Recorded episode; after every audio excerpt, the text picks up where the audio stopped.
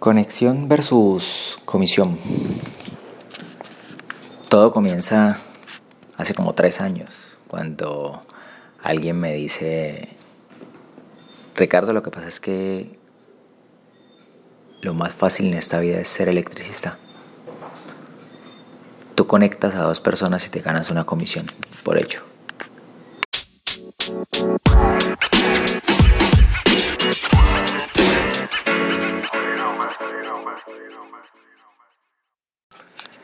Y yo desde en ese momento me puse a pensar y yo dije, hey, vení. Comisionar por algo, básicamente por conectar a dos personas, conectar a dos empresas, pues sencillo. Sencillo lo es para mí porque llevo ya 10 años con este tema de, de ser comercial y eso me facilita mucho las cosas. He aprendido a través del tiempo cómo conectar a dos personas, cómo conectar dos empresas, cómo conectar a una empresa que tiene un servicio y a una persona o empresa que necesita o requiere de él. Eso hace que se me facilite la tarea. Sin embargo, no para todo el mundo es sencillo. No para todos es supremamente sencillo ese tema hay vainas que yo me pongo a pensar respecto a eso y es que muchos comerciales se han dedicado solamente a comisionar. Entonces han dejado de lado el tema de ser unas personas que conectan para comenzar a ser unas personas que solamente comisionan. Y lo hacen así, despotamente, desde el ego pretenden meterle al otro por, sus, por los ojos lo que ellos necesitan vender para comisionar mejor. Y siento que se pierde la esencia del verdadero vendedor. Se pierde la esencia porque nosotros como vendedores debemos conectar, debemos conectar personas, debemos estar ahí presentes con el otro y decirle, yo te ayudo, te colaboro en lo que tú necesitas, en lo que tú requieres. Si de verdad esa persona no necesita ese carro, pues no se lo vendas. Si es un padre de familia que tiene tres hijos y su esposa y tú le vas a vender un deportivo, pues los hijos no caben en el deportivo de dos puestos. Necesariamente requiere mínimo un sedán. Ni siquiera un coupé le sirve, porque pues va a tener que estar bajando las sillas y todo el tema mínimo un sedán, un sedán cuatro puertas donde puedan entrar todos sus hijos y toda su familia.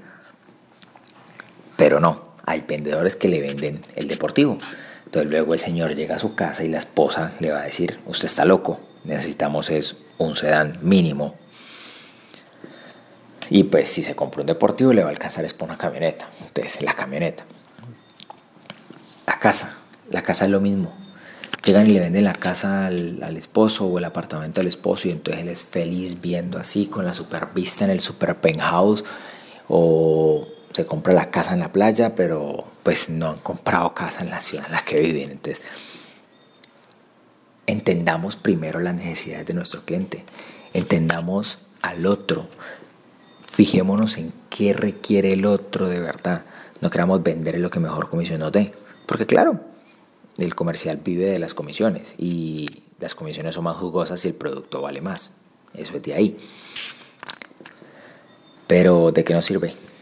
¿De qué nos sirve si llega el momento de irnos a la cama y no tenemos la conciencia limpia porque estamos haciendo algo que no es? Estamos comisionando por algo que no es. Pues de ahí la importancia de conectar. Somos seres humanos y como seres humanos requerimos conexión Requerimos conexión con otra persona, requerimos conexión con nosotros mismos. Requerimos conexión con nuestra alma y con nuestro ser superior. Llamémosle vida, llamémosle universo, llámale Dios, llámale como quieras, el nombre que le hayas puesto o el nombre que tu religión haya dicho que es. ¿De qué sirve andar por este camino de la vida tan vacíos y sin conectarnos?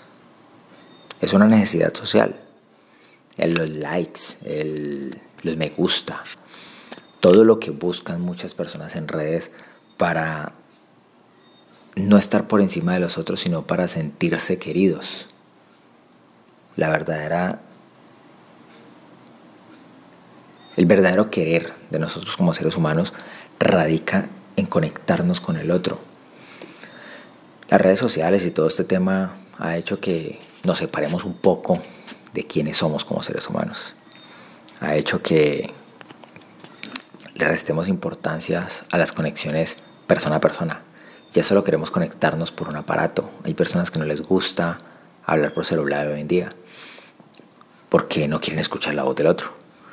Solo prefieren nota de voz, si a mucho, pero prefieren escritura porque les da pereza escuchar las notas de voz.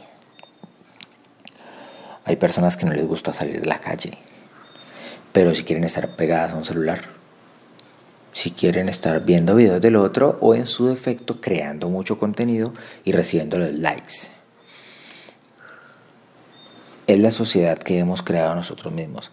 Nadie nos la puso, nadie nos dijo que así era, no, simplemente es un cambio que hemos hecho. Pero vemos otros que gracias a cuarentena nos hemos quedado en casa y mi trabajo me lo ha permitido.